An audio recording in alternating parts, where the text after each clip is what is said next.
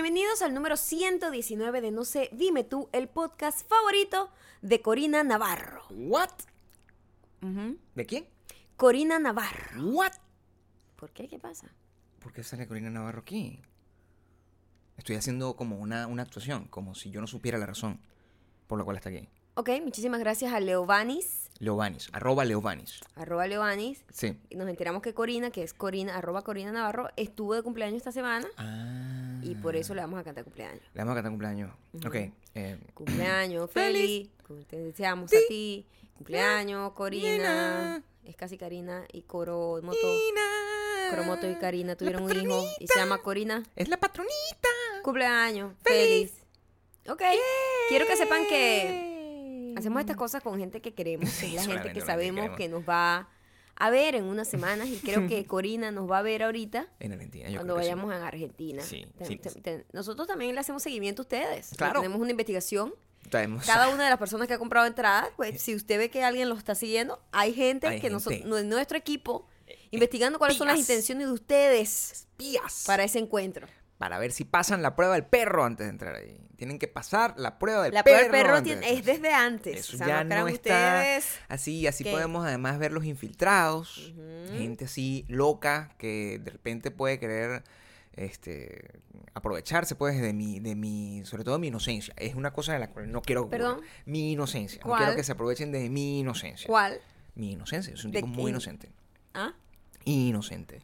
Em, quiero que sepan em, que también estamos haciendo esto porque ya estamos a punto de ir a Chile y Argentina. Estamos muy emocionados al respecto. Mucha gente todavía me dice que no han podido comprar las entradas porque, bueno, estamos a mitad de mes. Yo entiendo que estamos a mitad de mes. Esa gente cobra una vez al mes. O sea, es una pesadilla. pero, pero ya vaya. Es, que es- una eh, vez o sea, al mes. Es 16, ya no tienen Ya nada. no tienen plata, pero es ¿Cómo una van a gente- sobrevivir estas dos semanas? Una gente como nosotros, ellos son, resuelven. Mm. Así, así como yo a la última hora compro la entrada, así que no, sí voy a ver no sé qué, o busco la manera, esa gente lo va a hacer, me lo están prometiendo. Igual este, les informo, les recuerdo que a- a- así como a uno de ustedes están así como que se llama mordiendo, ¿cómo se dice? Está Raspando la olla. Ah, ok. Algunos de ustedes están... Pero dijiste mordiendo. Déjame tranquila. Este, están raspando la olla. Hay otros que son como millonarios, como, como, Como ¿cómo la que se gran? Andreina. Como Andreina, que están comprando entradas así por millones. Sí, así que, muchas. ¡ay! No, vamos a tener el, el- el teatro vacío, Vacío pero sold out. Sold out, pero s- Ajá, toda la plata solamente llegó. ella. Pero está Andreina ahí Sí. solita grabando. Es porque ella, ella decidió, ah, pero es que además puedo pagar con débito y con transferencia. Voy a comprarlas todas. Entonces, bueno, para que sepan. Se está acabando, no te vayas a quedar por fuera como la guayabera. Eh, la info para comprar está en nuestra última foto, la que está, la que está ahorita, por, fin una foto nueva en nuestros Instagram y en los links de nuestro perfil. Eh, y además hoy, para Chile, acabamos, ah, ayer, perdón, para Chile acabamos de habilitar unos poquitos tickets que se llaman Family Army, que son en donde compras, si compras dos o más, te salen en 45, o sea, te salen al precio del Dos anterior, más de Super Diamante Army. de Super Diamante Army. Aclara bien eso, por favor. Dos o No más de. Super Diamante Army te salen con 15% de descuento. Que es inc- increíble porque ¿qué? hay grupos. Entonces, ay, no, pero es que comprar solamente dos y no sé qué. Bueno, entonces, pues, somos varios y solo te te permite comprar hasta dos. Bueno, con esta Super Diamante tú puedes comprar hasta 12 y te va a salir a un precio, a buen precio. Pueden llevar a la familia completa. Pueden llevar a la familia completa, que nosotros sabemos cómo es eso, y te va a salir a precio decente con todas las cosas, mi tangri y todo eso. Entonces, nada, esa información también la dejamos aquí en el en nuestro Instagram. Ya saben, nos vemos en unos días. No sé, dime tour, toda la info en Instagram, Muchísimas gracias por seguirnos en iTunes, Spotify. Audioboom y también, por favor, suscríbanse a nuestros canales de YouTube que ya vienen con fuerza.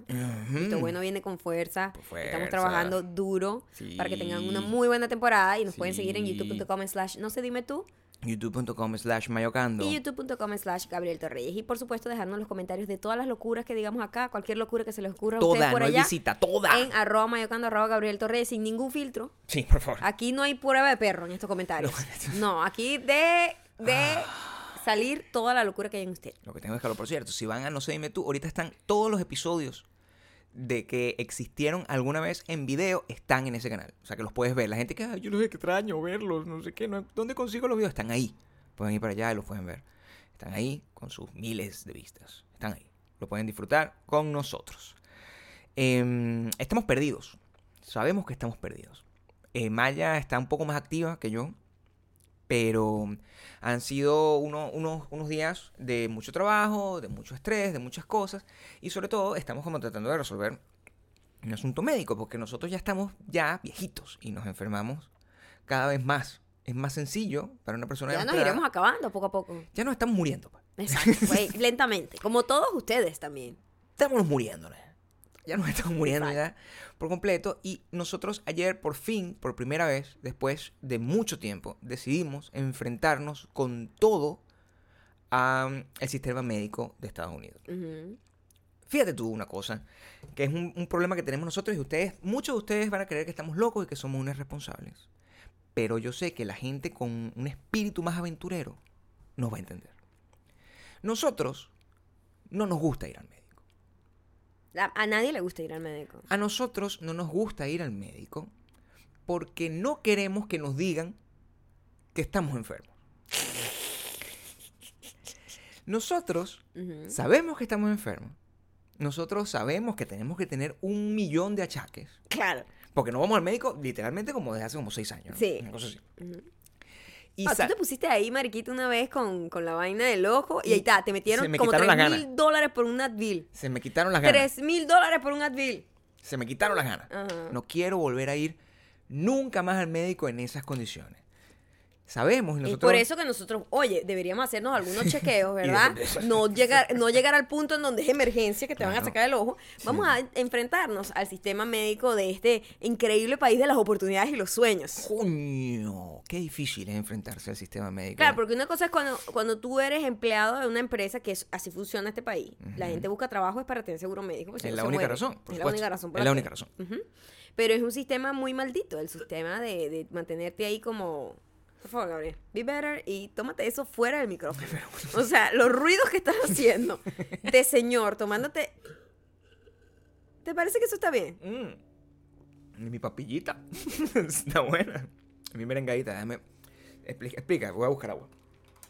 Bueno, acabo de hacer nuestra gran merengada de proteína, que le pongo además eh, polvo de colágeno, porque esta gente ya está osteoporosis eh, tocando la puerta. Entonces, bastante colágeno, bastante proteína, le pongo leche de almendra y le pongo un poco de canela y un poquito de avena para darle un sabor a frescavena. Una bebida típica De nuestro país. de nuestro país que Nuestro es país. como refrescante, avena refrescante. Avena refrescante, pero en este caso saludable. Pero en bueno, este caso- avena también es saludable, pero Pero, sí, pero bueno, sin, Esta tiene una carga de proteína. Sin, sin leche, sin leche. sin leche. Claro. Es el asunto. Sí. Ese, imagínate tú. Esa es la bebida papilla que se aca- acaban de escuchar ustedes a Gabriel tomar, porque bueno, hay que mantenerle los huesitos ahí. Ayer cuando yo estaba tratando de averiguar con un señor sobre el seguro, me decía, usted, usted es sano. Las preguntas que te hacen los seguros. yo lo llamé. Pero usted es sano. Yo le dije, mire, eh, Bueno, a la prueba del perro la paso. señor, eh, discúlpeme, yo quisiera comprar un seguro allá eh, aquí, con, con usted. pues, ¿Cuánto me cuesta? Y me dice, bueno, te- hay- hay muchos, muchos, eh, muchas variables, señor. Dígame, ¿usted es sano? ¿Cómo? O sea, Ujú. eh, sí. Sí. Señor, hombre que hace ejercicio todos los días. ¿Qué este, quiere decir que, que soy, me está llamando Me enfermo? está llamando enfermo. No, pero entonces, bueno, no te va a salir tan caro como si fuera una persona enferma. Pero no me vas a hacer una prueba o algo. ¿Cómo tú sabes si yo estoy sano o no? No, yo creo en usted. Mentira. Sí. ¿Qué es eso? Pero bueno, antes, antes me comuniqué por error porque ese es el problema. Mira, todos estos días, ah, el, el- el lunes. Ha sido como pe- pegarse la Sí. cabeza contra una pared para que la gente te explique. Porque te voy a decir algo aquí. Ni Qué siquiera los gringos entienden el sistema médico de este país y ellos simplemente salen de la de, de la de la querida cuca de la mamá y tienen seguro tienen seguro familiar. Luego tienen un seguro ahí como estudiantil y luego buscan trabajo y tienen un seguro entonces ellos nunca se enfrentan independientemente al seguro médico No, es de una este cosa país como, de, como de, de la gente pobre, como nosotros. la gente pobre como nosotros, como nosotros, que, el que, tiene que ser trabaja por sí solo, Sí. independiente, la tiene más duro, porque Claro. uno no puede comprar por paquetes como compra una empresa. Entonces uno tiene que comprar individual y eso es carísimo. Entonces es como que, no, bueno, es que nosotros somos self-employed. Entonces, ok, perfecto. Entonces, y, y son sanos. Sí, pues, porque si no son sanos, mira, por error, porque el, el- el lunes comenzó... Por error dijiste que éramos enfermos. No, no. Ok. El lunes comenzó el periodo de, de- de alistamiento, que se dice, o sea, de, de enlistamiento, donde tú agarras y te... Porque a ti te ponen paranoico, ese es el problema. Tú estás viendo televisión normal, porque además nosotros somos una pareja que ve televisión. Nosotros no somos una pareja que nada más está en el celular. Nosotros pagamos el celular cuando llegamos, apagamos el celular cuando llegamos a la casa y nos ponemos a ver televisión normal, como una gente normal. Y cuando estamos viendo televisión, la- los comerciales, todos los comerciales, es su momento de tener seguro. Prepárese porque la vida se va a acabar. Es una cosa todo constantemente, un, un, un, un peo hipnótico que te dicen. De enfermedades, de seguro. medicinas. Te vas a morir. O sea, pasan la vaina del seguro y al día, medicinas, y al día el siguiente. seguro. El, el- el próximo comercial es: Me siento que me tengo ganas de suicidar. ¿Cómo hago para no suicidarme? Tómese esta pastilla. Esta pastilla, además de quitarle las ganas de querer morir, podría morir realmente de un infarto. Además, le dará trombosis y no sé qué. Y los, los efectos secundarios son peor que la pastilla. Además, yo peor sacado- que, el- que lo que te va a Yo he sacado la cuenta. Entonces, todo el mundo tiene aquí un problema: tiene enfermedades de la piel. Todo el mundo. Hay una, Aquí hay enfermedades de todo tipo, pero, chamo. pero se inventan un Se síndrome para inventan cualquier síndrome cosa. para todo, el todo. mundo dice, hay- te ponen un porcentaje, 5% de la gente en este país tiene enfermedad de la piel y te hacen un comercial carísimo y uno empieza a preguntarse, ¿será que yo tengo eso? ¿Será que yo tengo el síndrome del El síndrome. A- ayer se me metió en la cabeza que tengo un nuevo síndrome. Un síndrome, Un nuevo síndrome. literal. Sí, literal. Porque uno no Porque- sabe. Porque uno no sabe y entonces No. doctor Google te dice primero que te vas a morir. Siempre estás en la etapa terminal de cualquier cáncer. Sí, tú tienes un dolor en una uña y tú estás muriendo. Muerto. Etapa terminal. Ya, o sea, a en las despídete, noches. busca tu bucket list, empieza a hacer las cosas, comparte Sí, con tu familia. totalmente. Es lo que te dice doctor Totalmente, Google. Y yo ayer me dio como un beriberi. Beriberi es una de las palabras más cool. Hashtag beriberi. Hashtag very. ¿Cómo, ¿Es con V pequeña o B alta, Maya? Yo no tengo idea, pero yo creo, a mí me Yo suena con B B, larga. Hay No que ver, griten en el micro, que hay está ver. muy- está muy Bueno, duro. bueno, no sé qué. Pues, me- ¿qué pasa? Tiene que ser, pero el beriberi A mí me suena beriberi con A mí- be- a mí be- me suena que es con beriberi. V pequeña, vamos a ver. no. Beriberi. Es que los dos. nosotros los latinos como ustedes consideren decimos que B y B no igual. B ver. y B. Vamos a ver. ¿Cuál es la diferencia? Los B y B. españoles pueden ayudarnos con eso, porque los españoles tienen su Ellos sí tienen una pronunciación. distinta, como debería ser. Pero nosotros decimos B corta y B Y se acabó el sabes. Bueno, resulta que em, ayer cuando estaba haciendo ejercicio, así como que, ay, ya cuando me tocaba la... la había tenido como súper energía, hice Todo ejercicio como súper bien, súper pesado, me tocaba pierna.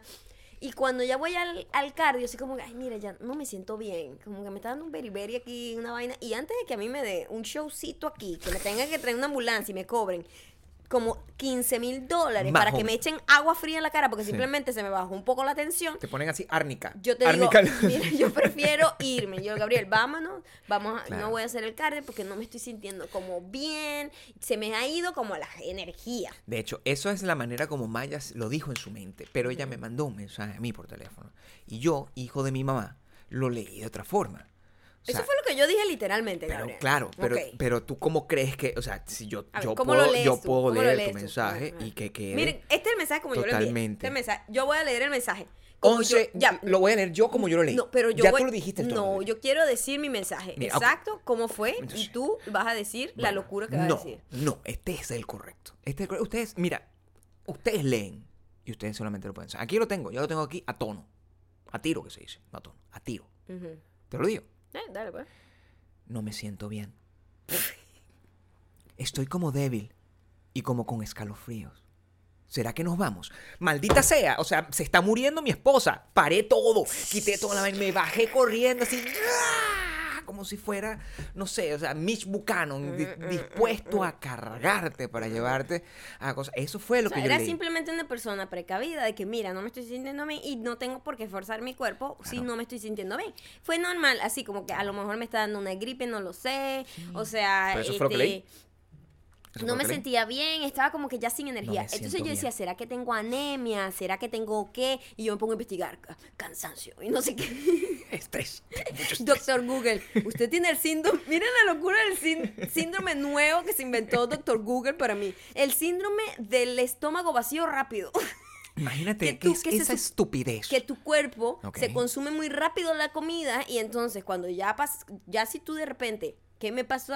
Me pasa y yo pensaba que, o sea, yo dije, epa, tiene un poco de razón. Me pasa cuando yo de repente desayuno y tomo un tiempito para ir al gym. Cuando yo desayuno y me voy inmediatamente al gym, como que nunca me pasa. Pero esas dos, eh, han, ha pasado dos veces que cuando yo desayuno y de repente me toma más tiempo porque tengo que hacer otras cosas y voy al gym y ya se ha pasado un poco ya como más Claro. tiempo entre la comida y mi ejercicio que como que ya la fuente de energía de la alimentación como que deja de funcionar, como que mira, marica, tengo hambre, vete a comer. Claro. Y literal se me quitó Es cuando lo que comí.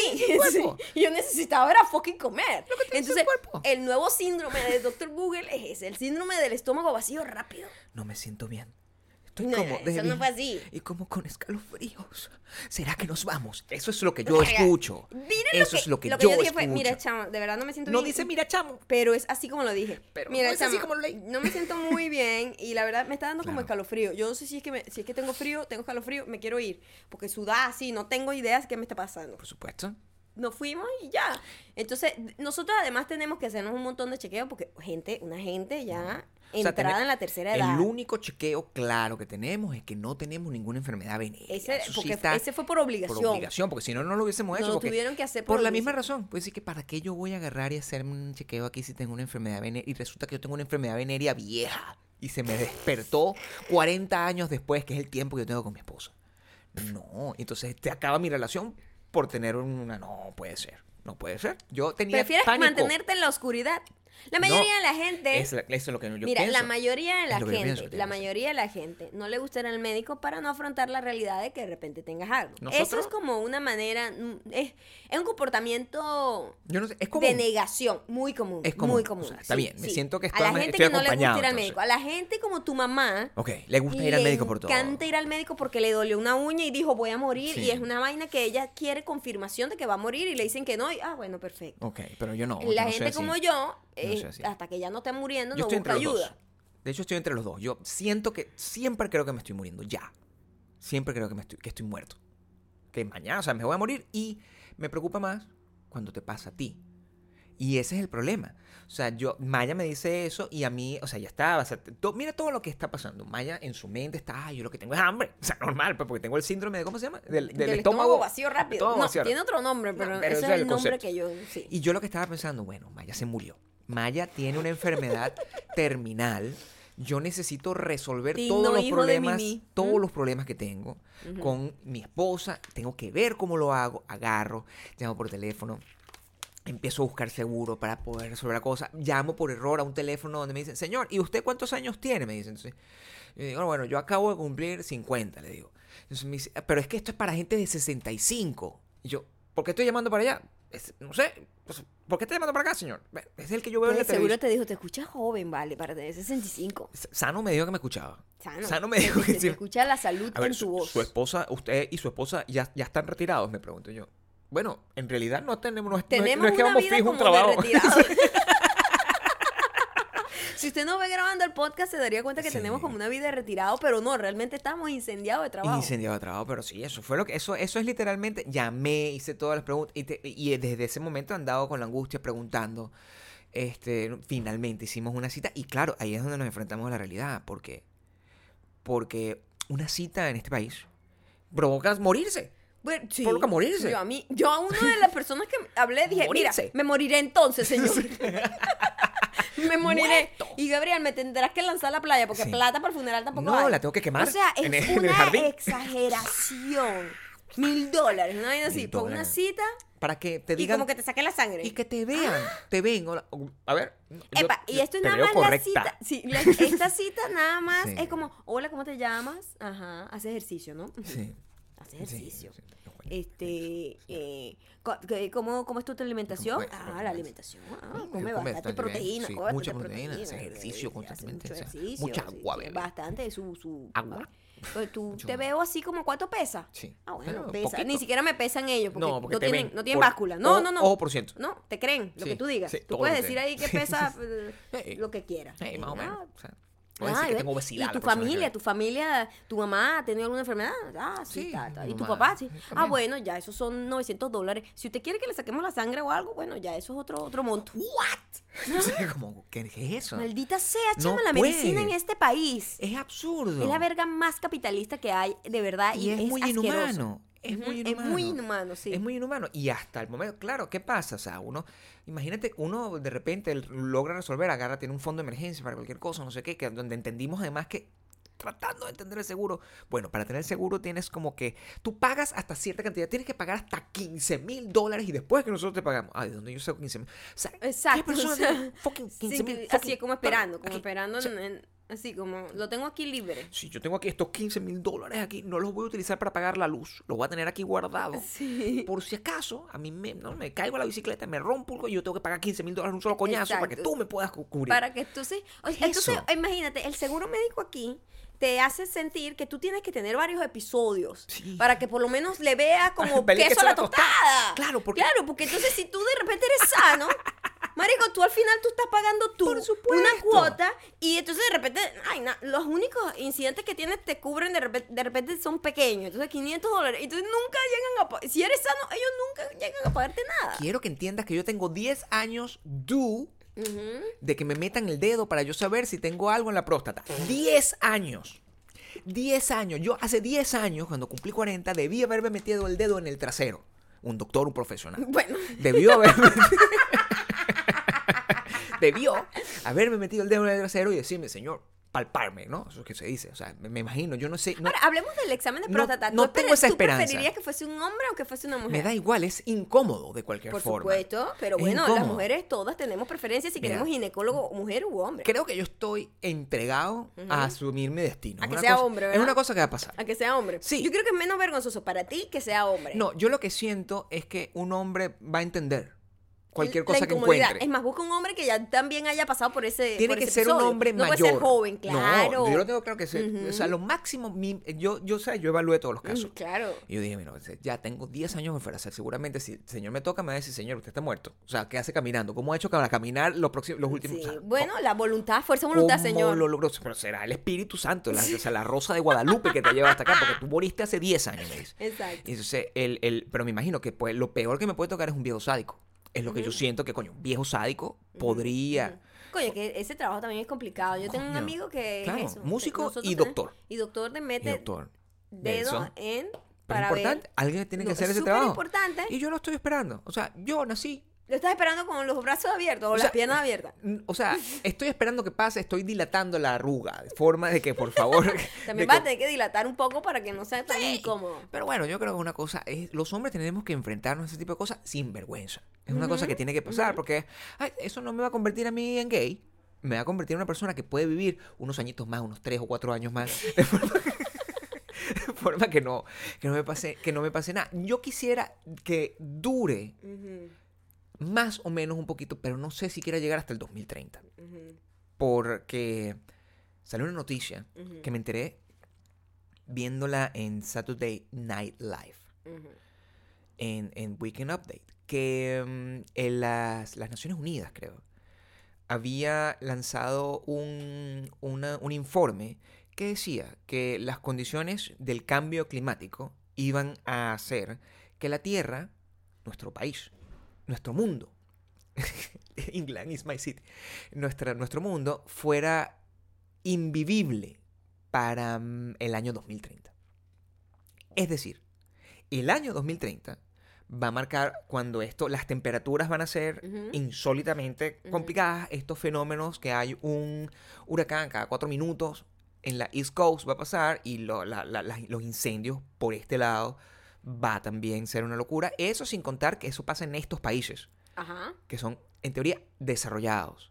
Sí. Imagínate en, en islitas, en cositas, en cosas como Venezuela, un desastre, una cosa así. Yo digo, dejen de reproducirse tanto. Bueno, en O la- sea, es aterrador la cantidad de, o sea, el desbalance que hay, en serio, entre la tasa natal por segundo Claro. y la tasa de, de mortalidad. ¿Tú sabes lo Entonces, no hay un equilibrio de que de repente mueran 10 y nacen 10. No. No. O sea, es una vaina que el número va para arriba, para arriba, para arriba, para arriba, y nunca baja. Es una vaina que no baja. Y, esta, y nosotros somos lo peor que le ha pasado al planeta. Hemos acabado con todo, hemos ocasionado un montón de problemas, un desbalance en todo el sistema, y bueno, eso lo vamos a pagar. ¿Tú sabes lo, lo, lo costoso que puede ser vivir de aquí al 2030, sacando la cuenta? Agrégale el seguro, que son como mil dólares. No, yo estoy pensando buscarme un país donde de verdad. Porque una de las peores cosas del seguro, quiero que sepa, esto, esto se quedó por fuera y no quiero que se quede por fuera. Es que yo llamé y yo, mira, yo quiero hacer una cita, ¿verdad? Yo voy a pagar cash, es decir, yo voy a pagar yo. Ah, ¿Su seguro, señora? No, no, no seguro. Yo pago mi mierda. ¿Cuánto es? Mm, no, no. ¿Ah? ¿Qué? La gente no, No ent- entiende. Es como que les revientas el cerebro, como ellos no saben yo cómo. voy a pagar con mi plata. ah, pero, pero, pero bueno, ustedes no tienen un monto de por cita. O sea, no entiendo. Dame el monto de la cita y yo voy preparada, pues, para el dolor. para todos los dolores. Y, Para la muerte, y es una vaina que no te saben decir. Entonces No. imagínate de aquí a allá. ¿Ah? Imagínate de De aquí, aquí, al al 2030. 2030. Que no es nada, son solo 12 años. Mi pregunta es si es pos- o sea, yo debería ir entonces al médico a verme. Vale la pena, quiero Vale decir, la pena vale que la yo vaya a, a que me metan O el dedo. O ve, sea, muérete o lentamente. ya trato de, o sea, asumo que me voy a morir porque así Ya va, pasaba. asume que todo el mundo se va a morir. Pero asumo que me voy a morir pronto, en los próximos tres años. Siempre la cuatro muerte años. llega muy pronto, o sea, na- no es muy rápido. Yo menos no el señor este que estaba como de 150 años, que Pero verga, ¿tú ya quiero crees morir. que yo en el 2030 yo voy a querer andar allá con el, el peo en, en- en- en- Dentro en de la 12 próstata? años, 12 años no es nada. Ah, ya, ya estoy, ya soy de la tercera edad. en 12 esa- años no es nada, tú y yo tenemos casi 14, Cla- o sea, claro. think about that. Sí. O sea, pa- parece que fue ayer cuando nos conocimos, 12 años no es nada, Yo se no pasa sé. volando. Entonces hay que morir ya. Eso es que no, entonces pues, si tengo que ir al Este es médico, tengo que morir. eh, para inspirarlos a todos ustedes. Es Eh, hora para, para tratar de regar la positividad que nos embarga en este hogar. Hay que morir ya. es, es tan jodido que eh, en- vi una noticia eh, divertidísima, inspiradora y al mismo tiempo triste. Que es la- Oye, ¿cuántos ángulos? cuántos ah? adjetivos dentro de una misma noticia. Bueno, Ok. porque esa es la, la triple lectura que tiene cualquier cosa Ok. que, que ocurre en estos días. Unos niños, unos niños, 12, 20 y pico niños. 20 y pico niños. Ya des- va, 12 No, o 20 y 20 y pico. pico. 20 y pico. Decidieron. No, ya, 12 o... 20 y pico. Ok. Decidieron demandar Ujú, al gobierno de los Estados Unidos ujú. Por no procurarles el derecho a la vida al no hacerse cargo del problema del calentamiento global ahorita porque les va a afectar en el 2030 Claro. y ellos eh, el- el- su argumento es que eso va completamente en contra de una de las enmiendas de la constitución que dice que el gobierno les tiene que preservar el derecho a la vida. Un abogado agarró a una vaina de esos niños con su pancartica, fue para, para el juez lo aprobó y iban a llamar. Esto no solamente fue con este señor que está ahorita, con el presidente ahorita. Y, iban a llamar a Obama como, como culpable, o sea, como, como defendant, como a uno de los acusados. Por hacer. Y, ¿Y va a y- funcionar? Mira, O lo- sea, Trump tiene que ir a, a defender su, eh, su negación del calentamiento global. consiguió una de esas trampas de abogado que dice que todavía no.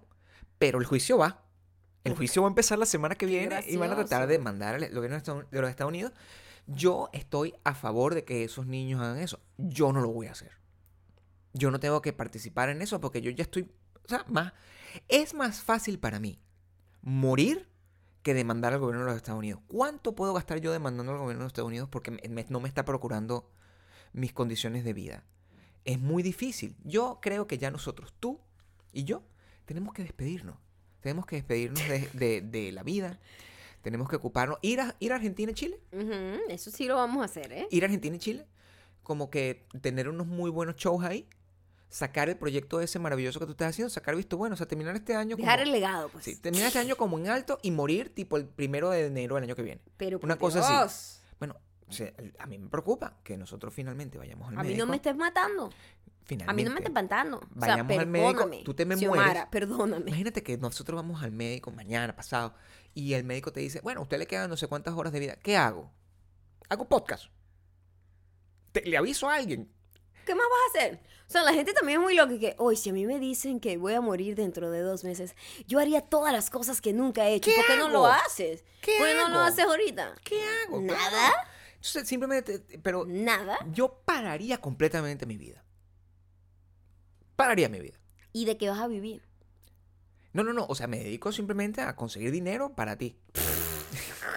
Pero ven acá, en serio, es, es, un, es una locura. ¿Con qué espíritu? Imagínate, yo, nosotros que somos No sé, una gente que habla con gente- este podcast gente- así. Mira, hay gente que de verdad es muy así como esperanzadora y tiene una actitud súper positiva ante la adversidad. Yo no sé cómo lo hacen. Me parece muy... Supuestamente nosotros la tenemos. Oh. supuestamente. Nosotros. Sí, supuestamente la, la manera como tú. Exploras el humor ante las adversidades te Ujú. convierte en una persona inspiradora. Leí eso en estos días de varias personas. Ah, ok. Cool. Sí. Pero yo creo que si me dan una noticia así, yo no sería tan inspiradora. ¡Maldita sea todo! en serio, es como Sí, que maldita claro. es porque al final es una lotería, Claro. pues la salud es una lotería. Es una, una gente, lotería, claro. sales, ahí está fucking eh, eh, eh, los, los dictadores que duran hasta 100 años. Sí. Y una gente buena gente ahí muere joven. Con una enfermedad. Claro que es injusto. Es Entonces, me parece que, o sea, fuck it. Fuck it. Y entonces cuando vienen con esta paja ahí religiosa, muy de pinga si tú eres religioso. Pero la gente Yo soy religiosa. religioso. Pero la gente religiosa se muere igualito. Entonces es como que eso tampoco es la solución. ¿me Ey. ¿Entiendes? No hay solución. Pero tienes que compartir con la gente el hecho de que tú, por ejemplo, has.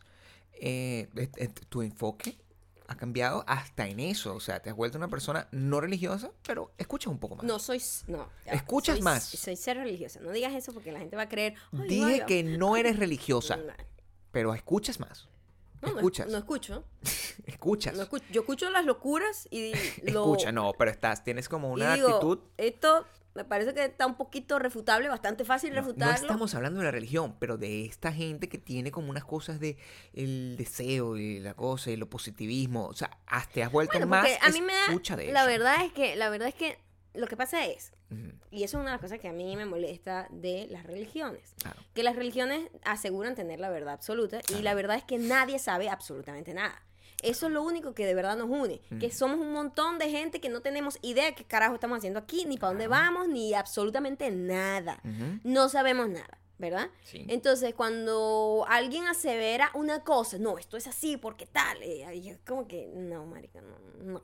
Pero si de repente hay gente que es distinta, que tiene como una mentalidad, ver, que tiene la duda, que tiene la, como, coño, o sea, ¿qué será lo que es la vida? ¿Qué será para dónde vamos? Si nos morimos, o sea, que tiene que haber algo más, pero ¿qué será? Si hay una persona que tiene la apertura para, ten- para cuestionar lo establecido, es interesante y yo puedo conversar así. Pero una persona que está así, que se creyó un cuento, No, un yo lo entiendo, libro, yo lo y entiendo. simplemente lo repite y dice, es así porque es así. Entonces yo no, así, ahí yo no puedo hablar. Pero sí siento que la curiosidad ha, ha llegado a ti, cosa que es de pinga. Porque No. he visto, he visto, no sé si, es que no, ya la verdad no sé, porque con, todo, con tu reacción actual, no sé si es que todo lo que me dijiste es echando vaina. Y si es echando vaina, te lo acepto porque ese eres tú. Perdóname, yo sí creo que yo uno tiene que en este mu- en esta locura que vivimos que no tenemos ni idea qué carajo estamos haciendo aquí, nadie pidió venir, o sea, estamos todos perdidos. Yo no pedí nacer. Chamo, yo me acuerdo una vez una, ya, haciendo, haciendo una parte y yo, yo estudiaba en primaria Sí. y, y llegó la mamá de uno de mis compañeritos de clase que había dejado el como su loncherita, ¿sabes? Ok. Esa loncherita, la mía era de los supersónicos. La mía, sí, la mía era de He-Man, En serio. claro. Qué rico el olor a la lonchera cuando uno la abría. cifrino el era yo que tenía He-Man eh, con mi vaina de jamón. Supersónico, creo que era sí. la mía. Yo no me acuerdo muy bien. Sí, creo que sí era los supersónico, pero. Me- de no. metal. La tuya era de plástico o de metal. Eh, plástico, mi Ah, la amor. mía era metal, Ay, metal. no, no. no. Viejito, me voy a dar cuenta que yo te enseñé cómo me enseñaron a editar a mí. Metal, de vaina no te dan una lonchera de metal de verdad Claro. que es súper 80, Vintage, o sea, 70, completamente. 50. Ahí me dieron todas O sea, esas cosas, claro. Yo te dije que me enseñaron a editar así como... Mira, ya va, ¿tú te acuerdas, ¿tú te acuerdas lo- los bichitos estos que se llamaban. Aladín? Aladín se llamaban las loncheras. No, ¿No bueno, te acuerdas la marca? No me acuerdo la marca. Se llamaba Aladín. No y tenía el, el, el, el filtrito que traía la lonchera dentro. Sí, como un termito. Era, un termito Ah. increíble que de verdad mantenía todo frío. Sí. Tenía como un pitillo instalado, que tú le sacabas el pitillo de Eso, plástico. maravilloso, Una vaina eso. La demasiado. mía- la mía tenía Todavía esa- puedo sí. recordar el olor de mi lonchera, que mi mamá me hacía mis sanduchitos con mi juguito de naranja y mis fruticas y mis cosas. El muchacho no, se le había olvidado. El muchacho había olvidado la lonchera Sí. en el carro Mm. y ya habíamos comenzado clase y llega la mamá del muchacho y le dice, ay profesora, disculpe, qué molestia, pero es que mi hijo dejó la lonchera y se la vine a traer. Ay, tan linda, muchas gracias, qué bueno. Le trajo la comida al niño y el carrito se para. Carrito de mierda que yo digo, desde ese momento. Es cuando mi- tú dijiste, mis, "Hijo". mis ovarios dijeron, fuck it, yo no voy a destruir mi cuerpo por una mierda de esta. Y el carajito dijo, ¿y qué? Agarra la lonchera y se sienta. No dijo nada Ni la mamá. No, ni vio a la mamá, así como un pedazo de basura. Pero qué cabeza de pipe, chico. bueno, eso es lo que la que gente engendra. No, la gente joven y también es así, un poco más y la maestra, pero mira, muchachito, dile gracias a tu mamá. Ajá, así mismo le digo. No, no, no. Ella tenía que dármelo como una obligación. Ok. Pero Dios mío, sea agradecido. Yo no pedí nacer. Yo no pedí que me parieran. Esa fue su Pero- respuesta, cham. ¿Qué- Y ¿Cuál fue la quedamos- reacción del público? Porque es importante. No, y además mi profesora era como evangélica o algo así. Ay, Dios cristiana. mío. Nos tuvimos que calar un sermón de la señora. Y yo, coño la madre. No ¿qué pidió nacer, esto? pero tu, tu niño. Pero imagínense la respuesta de un niño como de tercer, de cuarto, era como cuarto, quinto año. Es la grado. respuesta más lógica que ¿Cuánto- puede ¿Cuántos años tiene uno en quinto grado? ¿Qué? Como, en como quinto 10, grado? 10 años. Como 10 años. 10, 11 años. sí. Y el chamito dio esa respuesta tan loca. Y la mamá sí, la mamá yo creo que llevaba golpe hasta el niño. Porque la mamá, Yo "Ay, yo- no, no lo moleste, pedí profesora, no lo moleste. nacer. Yo no pedí nacer. Bueno, tiene un punto. Tiene un punto. Así como, marico, me trajeron Él este peo, no pidió- resuélveme. Es la nueva actitud que yo debo tener ante la vida. Yo no pedí nacer. Yo no pedí nacer. Yo no pedí Cuando mi mamá me diga, ay, hijo, pero tú tienes que hacer eso, yo no pedí nacer. yo no pedí nacer. Tú te la calas, mamá. Mamá, tú te la calas, mamá. Pero eso me marcó. Tú sabes que los recuerdos que uno tiene de la infancia son muy pocos y son momentos muy Claro. eh, como Esa frase. importantes. Yo no pedí nacer fue una Eso de las es- frases que me acompañó para toda la Eso vida. está al nivel de Nietzsche. Eso hizo, eso, eso- hizo, eso es epa, eso filosófico. hizo que yo no quisiera, pero no naciera con esa, con esa, con esa, ay Dios mío, quiero un hijo. muchas yo lecturas. Vi, yo me vi en la madre, yo me vi en la madre. Muchas lecturas. O sea, encuentras un tema filosófico importante donde ese niño tiene la razón. Tiene la razón. Él no tiene la culpa En su punto. de ser un imbécil. No tiene la culpa porque él no pidió nacer. Pero coño la madre. Coño la madre, esa pobre madre. que tiene que agarrar y lidiar con esa basura. Entonces, si tú siguieras el razonamiento lógico normal, donde él agarra y dice, yo no pedí nacer, la mamá debería tener el derecho de matarlo entonces. Matarlo por completo. Matarlo. Él no quiere vivir. Mátalo entonces. Esa es la manera como pasa. Por eso yo no puedo ser presidente. Total. Ni, ni sumo favor. sacerdote, ni papa, ni nada de esas cosas. Cuando, cuando pase, tiemblen, porque esas son las decisiones van a ser así tomadas por la lógica. Comple- como tiene que ser. No, bueno, la lógica es así. Si él no quiere nacer, mátelo. Es así como pasa. Tú sabes que en estos días además me, re- eh, me, me, me vino ese recuerdo Mm. como súper fresco porque alguien me etiquetó en una foto de... No me etiquetó, es una foto viejísima, pero alguien como que comentó una foto, ¿sabes que Gracias a Facebook Memory, como que la gente hace 57 años publicaste esta foto y tu coño la madre, chota, estaba fea. Déjame vivir. Can I live? Y alguien como que volvió a postear lo que habían posteado hace como muchos años atrás. Y era una foto de primaria, más o menos la época en la que te estoy contando esto, que pasó esto. Y veo que, wow, el montón de... Veo la foto y me da mucha nostalgia, me da mucho sentimiento y digo, qué bolas. Este montón de gente formó parte de mi vida por muchos años, como desde primero hasta sexto grado, porque Ajá. éramos como un salón que creció juntos, unos más, unos menos. Y me puse a ver como la gente tagueada, como la gente que estudió conmigo primaria, te estoy hablando de hace Claro. 350 años pues, Ujú, aproximadamente. Y cuando pues, empiezo a ver y empiezo a ver que todo el mundo, todo el mundo tiene una vida. y tú dirás, "Oh, por supuesto que todo el mundo tiene una vida. Es lo que sí, dije exactamente sí, esa y palabra. es todos ustedes. Esa frase. Yo sabía que iban a decir eso.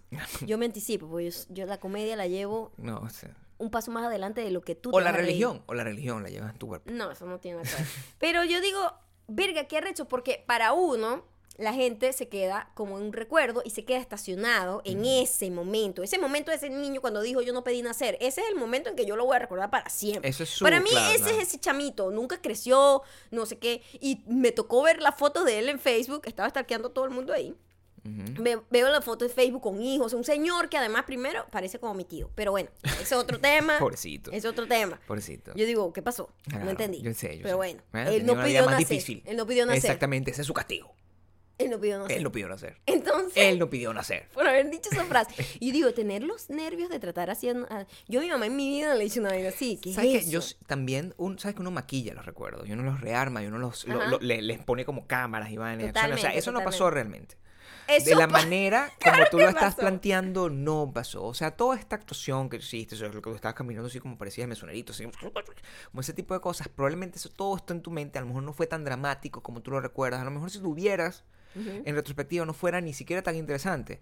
Pero lo importante es la forma en que eso te marcó hasta tal punto que esta que tú estabas compartiendo es lo que te quedó. Esa es la imagen que tú tienes de ese muchacho. Y eso fue un actor random. Eso no define completamente a ese pobre Por muchacho. supuesto que no. Seguramente él es evangélico también. Fue un momento. Seguramente tiene fue- hijos fue ya. un momento de, de locura del niño. Estoy seguro que Porque tiene los hijos. niños también dicen cosas, por supuesto. Niños que Bueno. tiene voz, eh, o sea, niños que dicen locuras también, ¿no? Oh, todos los niños Dios- dicen sabrá locura. de dónde había escuchado eso, como unas palabras tan fuertes como yo no pedí nacer. Yo no pedí nacer. Entonces me puse a ver la foto y yo digo, toda esta gente, move on.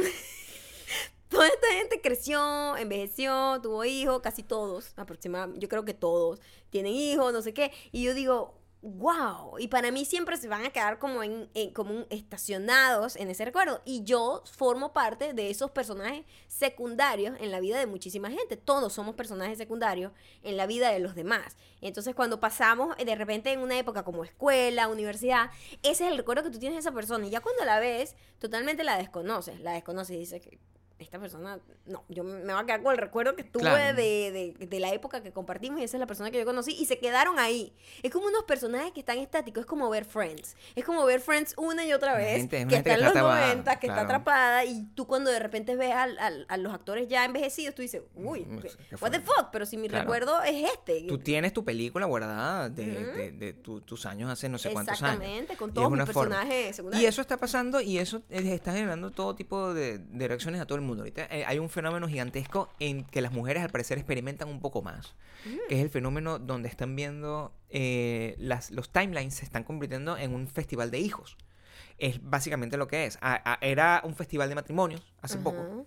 Y ahora es un festival de hijos. Todos los feed yo leo constantemente gente quejándose como, coño, que- Verga, sí, es que todo se lo que, llena, o sea, se todo lo que yo estoy viendo son hijos, bebés, bebés, bebés. y Yo O sea, y feliz. no tenemos nada en contra de tus bebés, pero digo, O sea, es no como que nada. tú de repente tienes un kindergarten en tu timeline. O sea, yo, yo, esta, esta es mi influencer favorita. La voy, a- la voy a postear mañana. O sea, oh my God. o sea, yo vi esto y le tuve que hacer un screenshot. bello. Yo no tengo hijos, pero yo, yo vi una foto de Luna con una peluca y yo De dije, colores. de una peluca Oh de colores, my y yo dije, ok, esta es la única foto que yo necesito en mi vida. Esa es la única influencer, baby, es la única baby influencer, baby influencer que me encanta ver No, y- demasiado. y, en general, o sea, los niños son muy cool en, en- en general, pero todos lo tienen. Y los que tienen la presión, porque nosotros no somos presionados, No. nadie nos presiona para tener nada. No. Nada, nos, nos todo para morir. O sea, nosotros Sí, nos presionan sí. para que paguemos para morir. sí. Pero para tener hijos, no sé qué, nadie nos ha presionado. Y sienten como esa angustia. Yo, por ejemplo, tú estás viendo que todos tus amigos se convirtieron como en unos señores así, que están pagando lo que hicieron cuando eran niños y dijeron todo eso. Pero cada vez yo tengo menos amigos en Facebook porque están muriendo. Todos cada vez, porque la edad les está pegando. Y todos tienen menos cuenta. Yo los busco en Facebook y no están. No sé si borraron la cuenta. No sé si simplemente ya desaparecieron de verdad de la vida. Simplemente no están. Ya nos estamos extinguiendo. Es, es lo que te quiero decir. La gente del pasado ya se está extinguiendo. Ya no- es- hoy me, me- me agregó una persona que fue produ- eh, productor general de un programa que yo hice en Venezuela y me escribió y me dijo, es que hoy estaba hablando con, con Stay Free, no sé qué, que vino a visitar y nos acordamos de ti y te quería re- agregar ese tipo de acto Pero ¿sabes que eso- random. Eso, llega con la edad. Nunca pasa. No, o sea, eh, nunca me había pasado y está empezando a pasar. Llega con la edad. Por lo menos yo tuve un reencuentro la semana pasada, el fin de semana pasado. el- El- sí, el el viernes, viernes pasado, pasado. Con una compañera de clase cuando yo estudié diseño de moda. eh, ella era una de mis más allegadas compañeras de clase. Este, así, teníamos como una relación que hizo un clic muy rápido, pero nosotros, eh, ella llegó como nada más como los últimos dos semestres porque ella había tenido un bebé y ella era de otro salón y se había como atrasado un semestre y luego volvió y nada más tuvimos como dos semestres y ya después que terminamos eso yo no la vi más, no la vi más, más nunca. Después nos seguimos como por Instagram y todo esto. Ah, bueno, las teníamos ahí, conversábamos por ahí, todo esto. Ella viene para acá y cuando me reencuentro con ella, literal era como si no... eh, fue- Dejando el tiempo, claro. fue muy loco, porque fue como... No, porque a veces tú sientes raro cuando vas a ver una persona que tienes como 10 años sin ver. Es como que, ay, yo no sé si voy a tener nada que hablar con esta persona, a lo Sí, mejor va a ser incómodo. Es como una cita ciega, ¿no? Sí. Pero fue como si no hubiese pasado ese tiempo y qué loco lo que es las percepciones de cada quien, porque esa es otra cosa. La- ahí nosotros hablamos un poco de todo lo, de los recuerdos que teníamos de esa época cuando estudiamos juntas, que son muy distintas. Lo que ella vio es muy distinto a lo que yo vi y las percepciones de ambas es distinta porque cada uno está viviendo su vida como protagonista de su propia vida y los demás son como los personajes secundarios, es distinto. Y me llamó la atención eso como que, que, que, ¿qué será lo que hace? Porque todos cambiamos, es decir, todos evolucionamos. Claro. Pasa el tiempo y todo el mundo evoluciona. ¿Qué será lo que determina que de repente tú dejas de ver a una persona por mucho tiempo y cuando la ves, haces un clic y cuando ves a otra persona que también tienes mucho tiempo sin ver, la ves y dices que yo no tenía nada en común con esta persona, que no entiendo nada. Yo creo que hay un periodo de prueba. Ujú. Fíjate tú, ese, es- ese es mi... Esa es mi teoría. Existe un periodo de prueba donde tú normalmente el- la diferencia que hay entre un reencuentro y una cita ciegas es precisamente el material que tienen para tener la conversación. Porque mientras la, eh, una cita ciegas es pura expectativa, Ajá. es una cosa que está, di- digamos, a ciegas es cuando puedes haber tenido de repente mucha comunicación online, como no sé qué, pero al final nunca se han sentado, nunca saben como los movimientos, eh, la, la- la comunicación no verbal, no, no, Ujú. no está enterado y es como todo sigue siendo muy torpe al final y es pura expectativa. Tú ves, bueno, espero que esta persona me caiga bien cuando te sentiste, pero tú no sabes nada realmente. En cambio, Claro. cuando tú tienes un reencuentro, tú siempre tienes un cierto periodo de material que es antiguo y que las dos comparten. Entonces. De alguna forma, siempre comienzan, ah, ¿tú te acuerdas de no sé quién? ¿Te acuerdas de no sé quiéncito? Y esas cosas, que son elementos que comparten en común, son interesantes en el momento. El gran problema es, y esa es la prueba que yo siento que tú pasaste, Ajá. el gran problema es cuando después de que se acaban como los, la- la- la- las, las cuatro o cinco anécdotas que uno tiene en comparación, eh, no pasó el, "Eh, sí, bueno, ya, y ya no existe nada, que porque siguen habiendo cosas en común. No, em, exacto. Más bien nosotros empezamos a hablar de lo que estábamos haciendo. Y eso es Más lo que significa que hay una extrapolación. Eh, significa que todavía tenemos muchas cosas en común. Exacto. Entonces, Que la evolución fue más o menos coherente. como paralela, Sí, por decirlo de alguna así manera. Entonces, nosotros lo que llegamos fue hablando más bien de lo que estábamos haciendo ahorita, de nuestra actualidad. Marica, ¿cómo pasó la mierda? ¿Cómo te viniste? Tal, no sé qué, todo ese pedo. Y después ya al final es que empezamos a decir, ¿tú te acuerdas de no sé quién? Sí, ¿te acuerdas tal día? Más bien fue al revés, como que más bien ya acudimos a los- nuestros recuerdos pasados cuando ya habíamos, nos habíamos puesto como que nos actualizamos. Claro, ese tipo de cosas no pasan cuando tú, por ejemplo, eres una persona que agarró una, una carrera en su vida completamente distinta, se convirtió, o sea, se- te convertiste en artista de Hollywood, te convertiste en músico, te convertiste en super empresario. Y la persona que era súper amigo tuyo se convirtió en una persona que no tiene absolutamente nada, que, ver, ni contigo. comprensión, ni nada. Se convirtió en un papá, por ejemplo. Que en un papá solo papá. O sea, un señor que va a su, que- un, un señor que va a su trabajo, que es un trabajo es- estándar, que le da felicidad, pero le, le- le- le da, pero de repente no se siente satisfecho profesionalmente y tiene su satisfacción es ser papá. Esa persona, aunque hubi- hubiésemos compartido mucho, si ahorita nos sentamos, va a llegar un fucking momento donde va a empezar a sacar las fucking Fotos de fotos del carajito que le dicen yo no pedí nacer. Y yo voy a estar ahí viéndole, yo a decir, o sea, hasta, hasta cierto punto, o sea, si me muestra una foto donde es un niño, resulta que ser precioso y te pone una peluca de colores, Ujú. yo hasta ahí voy a tripear, voy a decir, oye, qué fino es el carajito. Pero va a llegar en algún momento y me va a decir, ¿y tú cuando te toca? Y me voy a parar. Y voy a decir, yo no pedí nacer. Y me voy a coño de la madre. O sea, no, voy a, no me voy a calar. no me voy a. Yo no pedí yo no nacer. pedí nacer. O sea, le voy a. Apa- Ante cualquier adversidad y problema, Sí. usted dice, yo que no pedí eso. nacer. No a mí me obligaron, mira, me metieron en este peo y ahora resulta que yo tengo que pagar mil Tengo dólares para una cita médica. No es justo. Yo no pedí Yo no nacer. pedí nacer. Digan todo eso ante cualquier cosa. Esa es su maldita mujer en, en esteroides. Yo no pedí nacer. total. O sea, el, mientras la maldita mujer es simplemente un, un- un momento de ira, este es el argumento definitivo. Una, es para denotar la ira que sientes hasta algo. Yo no pedí nacer es el argumento definitivo de que tienen que respetar tu posición. Yo creo que, que Si eso... usted- Si usted, está perdido en la vida, está bien, porque usted no pidió nacer. Ahora vamos con las... Recomendaciones. Otra película. Qué fino. Que que, por cierto, Como estamos hablando de con este una tema... actitud bastante yo no pedí nacer, hablamos, hablamos de este tema y es querer, interesante ¿eh? que esa película tiene de esto- sentido. eh, íbamos a hablar de otros tres temas y nos fuimos por otro lado. Hablar, pues, íbamos a decir, porque más así, la- la- se separaron estos dos, ya hablaremos de eso en su debido momento. Pero más importante es esta película, la verdad.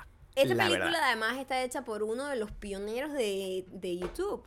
Cuando Sí. YouTube estaba lleno de gente que tenía unas ganas increíbles de expresar algo, unas ganas increíbles de crear, unas Sí, ganas de, de- de darle como, de canalizar el talento y querer hacer algo distinto eh, y no simplemente llenar la vaina de chismes y, y de clickbait. Ujú.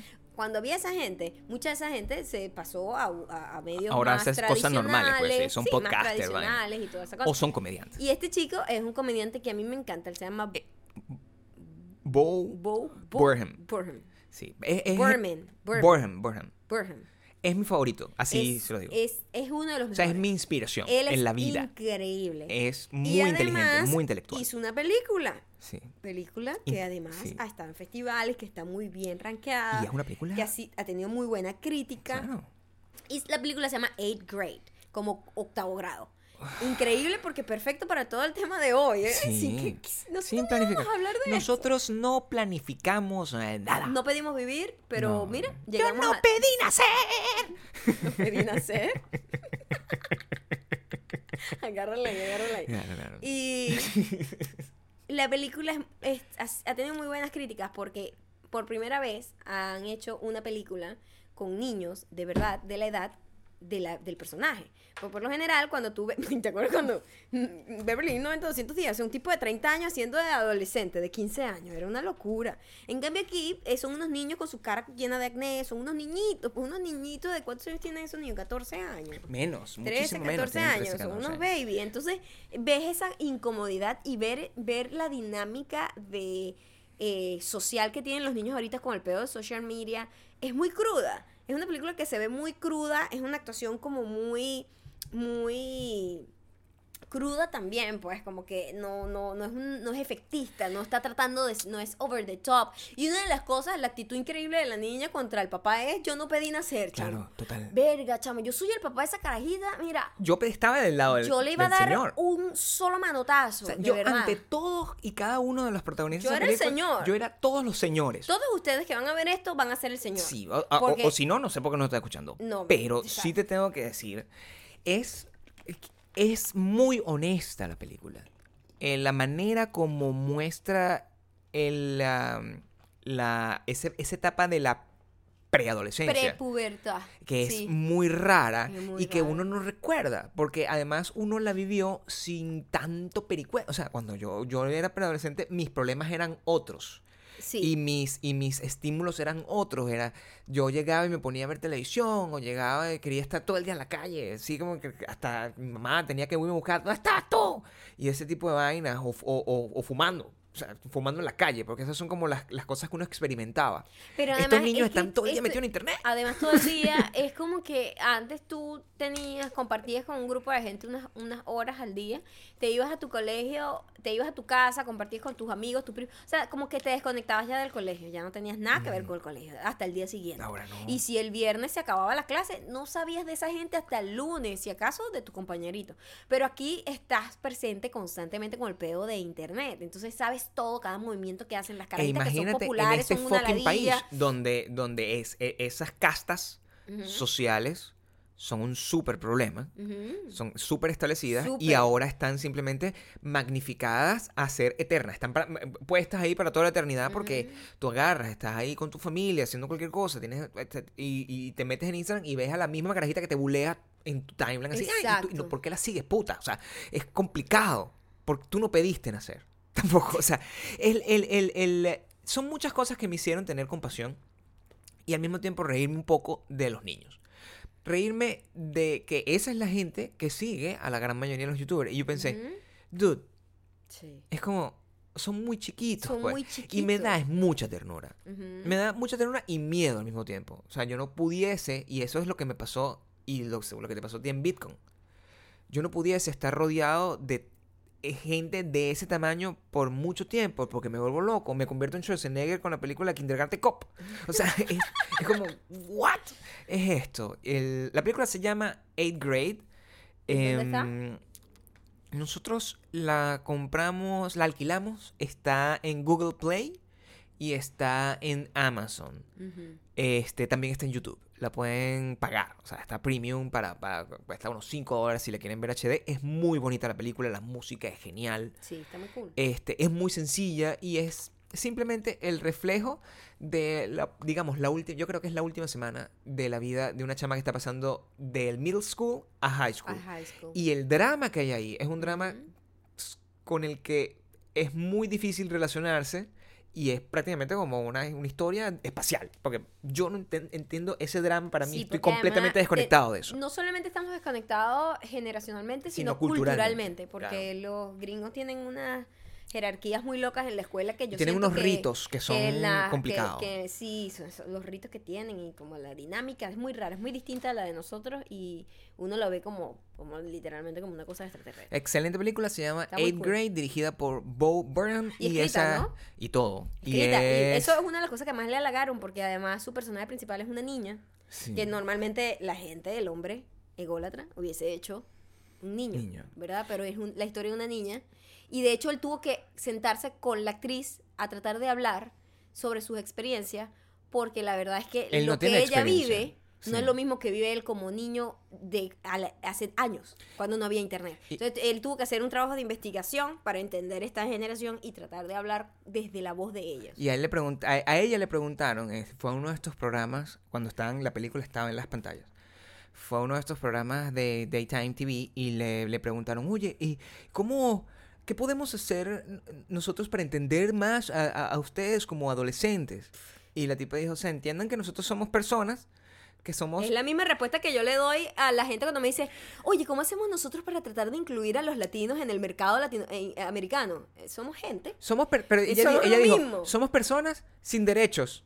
Eh, Exactamente lo no que yo tenemos digo. derechos, no tenemos derechos porque somos vivimos vivimos en, en- en- en- es- esclavizados a lo que los padres quieran decir. Y eso fue una respuesta que es muy inteligente y muy lógica, porque es verdad, cuando te pones a ver que un adolescente simplemente es una especie de esclavo que tiene que la obligación de ir a estudiar sin ningún tipo de derecho, porque tiene- no- no pidió, o sea, no pidió nacer. Entiendo la frustración de agarrar que no puede pedir- no tiene dinero por sí mismo, no tiene nada, no puede, tiene que pedir permiso para ir a cualquier lado. Es muy jodido ser tan pequeño.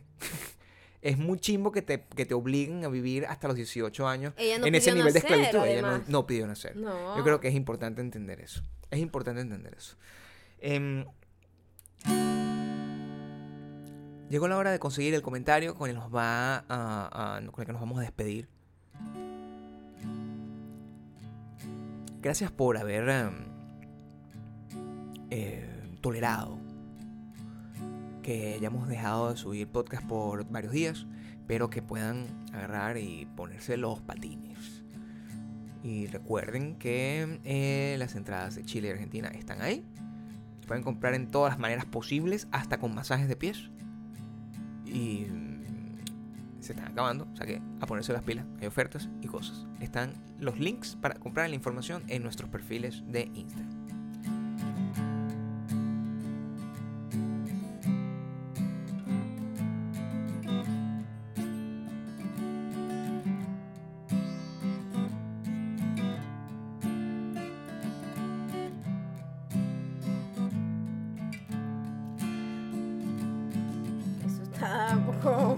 Estoy buscando el tono que... Ok. Este mensaje llega gracias a Vanessa Loyo. Epa. Vanessa Loyo. Vanessa Lo. O Vanessa en el hoyo. Hola Maya. Soy venezolana viviendo en Santiago de Chile. Te sigo fielmente por todos lados. En lo que sí soy, maldita mujer, es que no siempre comento. Así que hoy decidí cambiar eso. Decidí cambiar eso. Por todos lados. Activa las notificaciones de tus posts para presionarme. Me encanta escucharlo, los admiro. ¡Los admiro! Mucho a ti y a Gabriel. Como personas y pareja. Como los personas, fucking amo. los fucking amo. Por cierto, no es por ser dramática, pero como no tengo amigos, ustedes son los míos. Dentro de mi cabeza, cada vez que me pongo los audífonos. Nos vemos en diciembre. Por cierto, ando despechada porque terminé con mi pareja. Y cuando escuché que Gabriel dijo, Epa. fue la primera vez que sonreí desde aquella ruptura. ¿Cuándo? Qué bonita es mi vida con ustedes.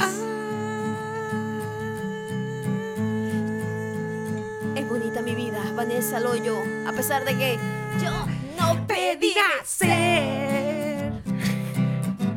Yo no pedí nacer. No, no, yo, No pedí nacer.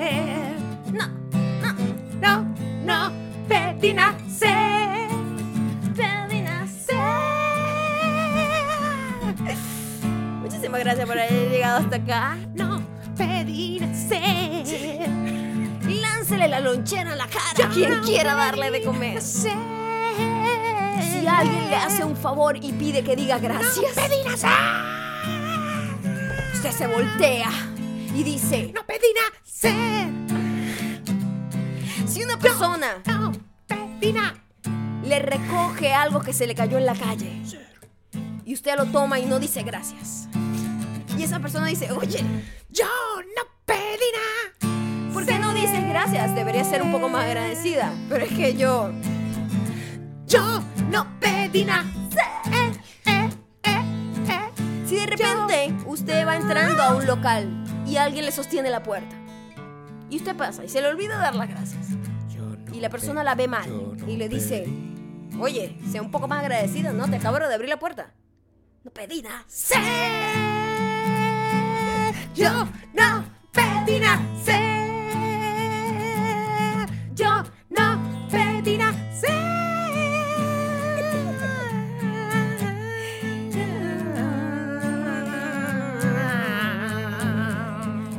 Muchísimas gracias por haber llegado hasta aquí. Ya saben que me pueden dejar con el hashtag yo no pedí nacer. Ah, sí. Veces que usted simplemente le ha valido verga a todo el mundo. Porque la verdad es que ninguno de nosotros, Nadie pidió nacer. nadie, nos metieron en este peo y ahora tenemos que pagar una cita mil dólares para que nos revisen una uña. No es justo. Ya saben, arroba Gabriel Torreyes, dejen en los comentarios. Yo no pedí nacer.